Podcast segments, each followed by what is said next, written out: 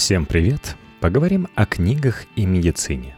В издательстве Alpina Nonfiction вышла книга «Будущее медицины», в котором известный врач Эрик Тополь рассказывает о том, как демократизация медицины, большие данные и аналитика делают здравоохранение эффективнее и доступнее.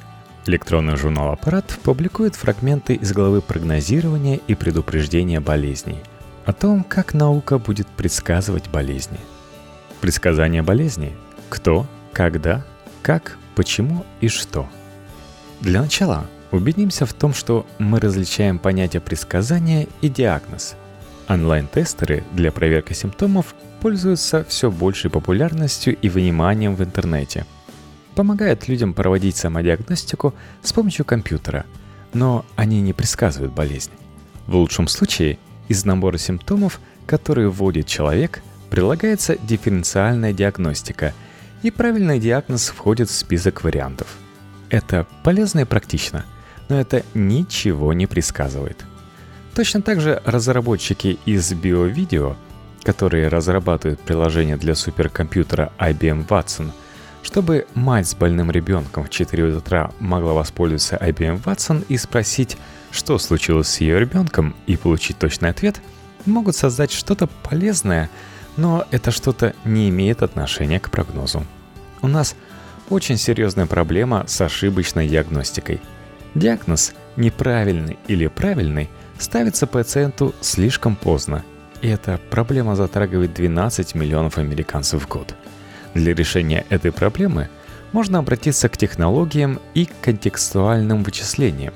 Популярный телесериал «Доктор Хаус» очень поучительным в этом плане – Главный герой — Грегори Хаус — блестящий диагност, который разбирается с самыми редкими и таинственными случаями, ставящими в тупик других врачей. Для того, чтобы этого добиться, он использует байсовский подход, при котором Вся информация, история болезни, медосмотр, лабораторные исследования, сканограммы рассматривается в контексте всей ранее известной, относящейся к делу информации. Что известно из теоремы Байеса, как клиническая предсказуемость результата испытания. Теорема Байеса позволяет определить вероятность какого-либо события при условии, что произошло другое, статистически взаимосвязанное с ним событие.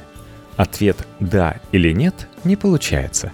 Скорее, есть вероятность, что у пациента диагноз X или Y.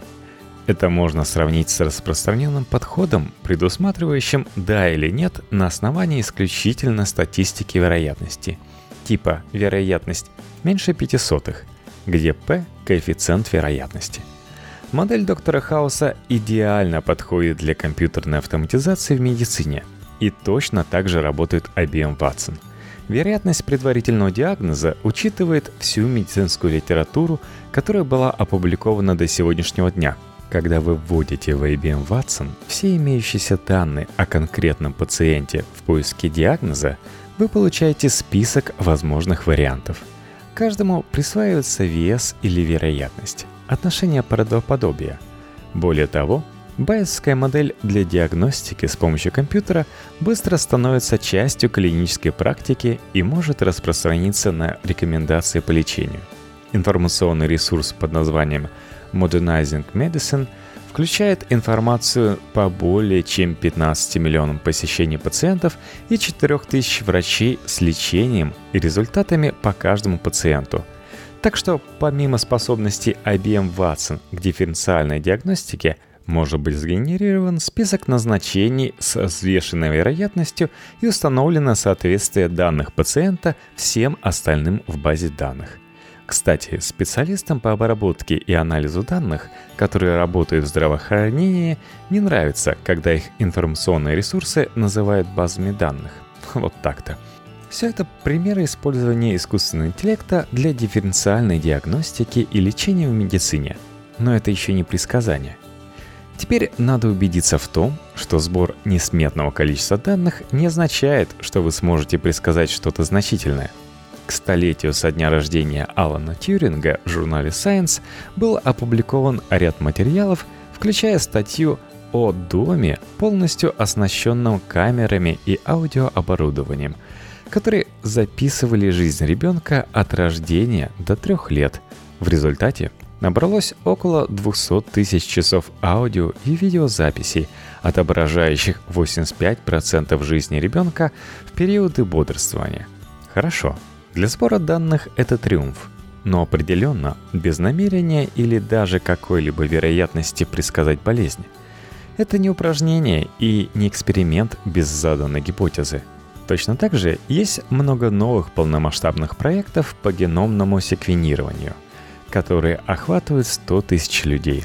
Например, совместный проект компаний Gessinger Regenson и Human Longevity Incorporated, государственная программа Великобритании Genomics England и инициатива Института системной биологии.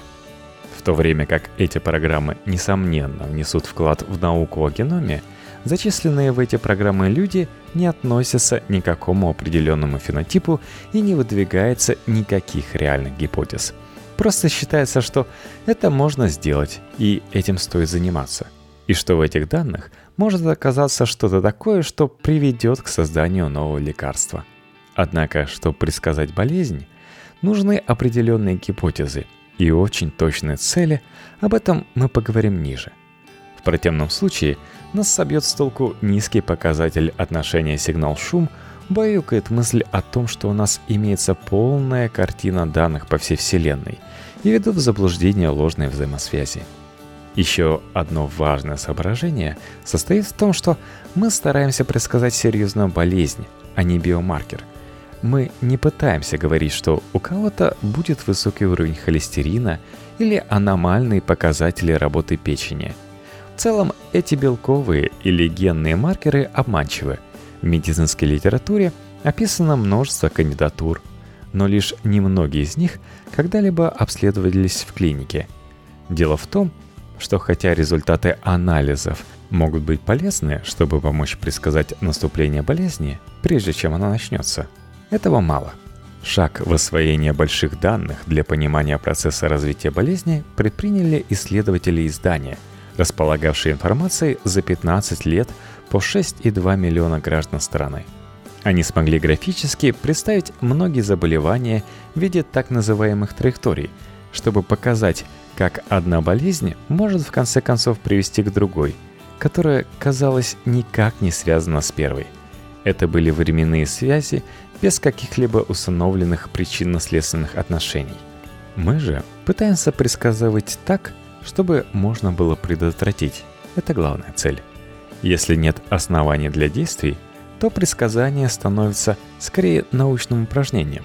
Например, много усилий тратятся на попытки предсказать, у кого разовьется болезнь Альцгеймера, задолго до того, как начнутся когнитивные нарушения. Бесспорно, это одна из самых важных проблем здравоохранения, которая перед нами стоит. Но на сегодняшний день, несмотря на значительные усилия, нет никаких проверенных превентивных стратегий. Очень важны также время и место предсказания. Я живу в Сан-Диего, где вижу множество любителей серфинга, которые каждый день катаются на волнах в Тихом океане, не думая об акулах. Акулы убивают всего 10 человек в год из 7 миллиардов жителей планеты. Поэтому мы можем сказать, что в среднем риск гибели в результате нападения акулы в Сан-Диего бесконечно мал – но время от времени опасных акул замечают поблизости от берега. В такие дни редко увидишь кого-то из серфингистов. В том, что касается предсказаний, время и место играет решающую роль. Предсказание болезней у людей время – это все. Мы можем каждому сказать определенно, что он умрет. Но бессмысленно предрекать. Вас ожидает смерть, но мы не знаем, через две недели или через два десятка лет – на самом деле, это даже хуже, чем бесполезно. Потому что если предсказание правдиво, оно может вызвать у пациента панику из-за отсутствия точного указанного времени. Поэтому в попытке предотвратить болезни важны и кто, и когда. Полезная аналогия для успешного медицинского предсказания – это предсказание сбоев в работе реактивных двигателей – Компании, подобные General Electric, ведут постоянное наблюдение за своими самолетными двигателями. Они используют сложные неуправляемые алгоритмы, искусственный интеллект и многоаспектную аналитику для определения предиктивных предвестников вроде тонкой трещинки, потому что требуется нулевая вероятность сбоя, так как во время каждого рейса рискуют сотни пассажиров. Большинство состояний, таких как инфаркт, приступ астмы, инсульт, аутоиммунная атака, подобны авиакатастрофам, только они происходят в человеческом теле. Мы можем использовать те же вычислительные инструменты. Величайшая разница в том, что медицинский мониторинг спасает набитые людьми самолеты, но только по одному пассажиру за раз. Теперь давайте рассмотрим некоторые болезни, которые не исключено можно предсказать и предупредить в будущем. Начнем с тех, которые можно отслеживать с помощью датчиков, прикрепляемых к телу, потому что они обеспечивают уникальный поток данных в режиме реального времени от людей, находящихся в группе риска, а информативность и предиктивность метода делают его самым лучшим и самым точным ударом по цели. В первую очередь, я обращаюсь к проблемам, решаемым с помощью датчиков, носимых на теле, которые, вероятно, скоро будут широко доступны, а затем перейдут к состояниям, которые будут в основном зависеть от датчиков, вводимых в кровоток. Астматические приступы – одна из главных причин смерти и обращений за неотложной помощью при угрозе жизни у детей, и, безусловно, они подрывают здоровье миллионов взрослых. У каждого астматика свои причины, вызывающие спазм дыхательных путей.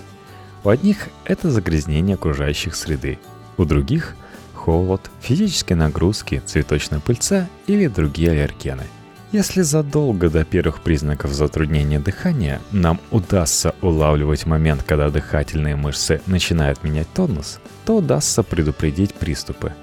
Вероятно, это достижимо при использовании кластера датчиков, носимых для определения качества воздуха, присутствия в нем цветочной пыльцы, анализа использования ингаляторов и геолокации, анализа дыхания на присутствие и измерения количества окиси азота – а также измерение функций легких с использованием микрофона смартфона или подходящего подключаемого приложения.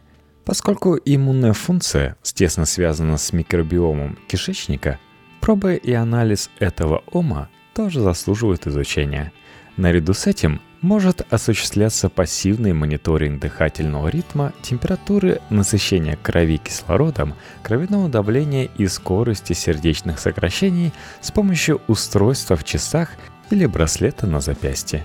Теперь приходит время для персонифицированного машинного обучения, чтобы на основании всех данных человека определить предвестники приступа астмы – После того, как выявлены закономерности, остается предупредить человека о необходимости принимать дополнительное лекарство, избегать определенных воздействий или предложить еще какую-то комбинацию.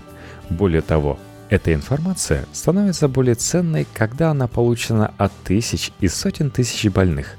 У нас никогда не было возможности проводить подобный мониторинг людей в естественных условиях. Теперь Спусковые механизмы и связи неизбежно будут обнаружены. В конечном счете люди, у которых никогда не было приступа астмы, но находящиеся в группе высокого риска, выявленного на основании геномного секвенирования, наследственности и скрининга иммунной системы, могут использовать этот подход, чтобы этого никогда не случилось. А как насчет депрессии и посттравматического стрессового расстройства, ПТСР – Возьмем для примера военнослужащего, который вернулся из Афганистана и проходит скрининг на посттравматическое расстройство. Сегодня это делается с помощью вопросов, которые задают человеку, а он дает на них субъективные ответы. Есть много других более объективных способов выявления этого состояния.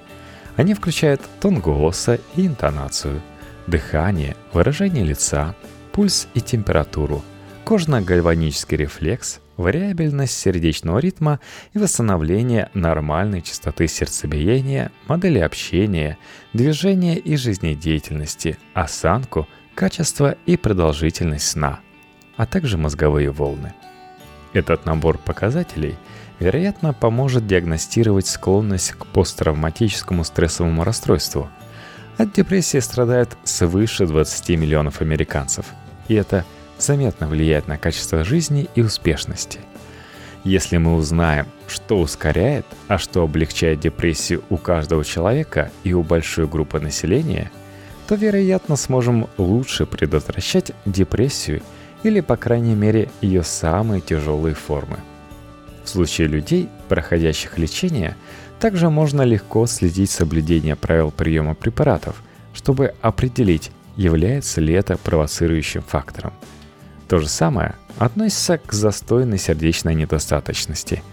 Теперь у нас есть способы непрерывно, удар за ударом отслеживать работу сердца, жидкостный статус, качество сна и приступы апноэ одновременно с пульсом, температурой и весом. Смартфон можно использовать для измерения таких показателей, как натрий-уретический пептид головного мозга – и для исследования почек, например, определения азота мочевины в крови или креатинина, который отражает жидкостный статус и силу сердечной мышцы. Выполнение лекарственных назначений можно отслеживать с помощью оцифрованных таблеток. В целом, эти данные должны давать сигнал о приближении сердечного приступа, прежде чем человек почувствует, что ему не хватает воздуха. Если выявляется приближение сердечного приступа, есть несколько типов лекарственных препаратов, которые можно использовать для предотвращения прилива крови к легким. То же самое относится к эпилепсии, которую, как было показано, можно предсказать у некоторых людей при помощи электродермальных датчиков в виде браслета путем мониторинга вариабельности сердечного ритма и кожно-гальванического рефлекса. Но если к этому добавить носимый на теле аппарат для ЭКГ – показатели качества сна и мониторинг пульса и температуры, то вполне можно предупредить приступ задолго до его вероятного наступления. И шансы возрастают, когда тысячи людей, страдающих эпилепсией, проходят всеобъемлющий мониторинг. Университет Онтарио работает над проектом Артемида. Это инициатива по сбору данных о тысячах недоношенных детей. В случае недоношенных детей есть 25% риск подхватить серьезную инфекцию, и 10% из этих новорожденных умрет. Но до сегодняшнего дня было сложно предсказать, кто из младенцев особенно подвержен инфекциям и когда они могут проявиться. С помощью датчиков сердечного ритма был определен важный маркер изменения сердечного ритма. Теперь эти устройства для новорожденных, работающие по всему миру, могут отправлять данные мониторинга сердечного ритма через облачное хранилище данных для поминутного прочтения на базе Артемиды для постоянного обновления статистики вероятности.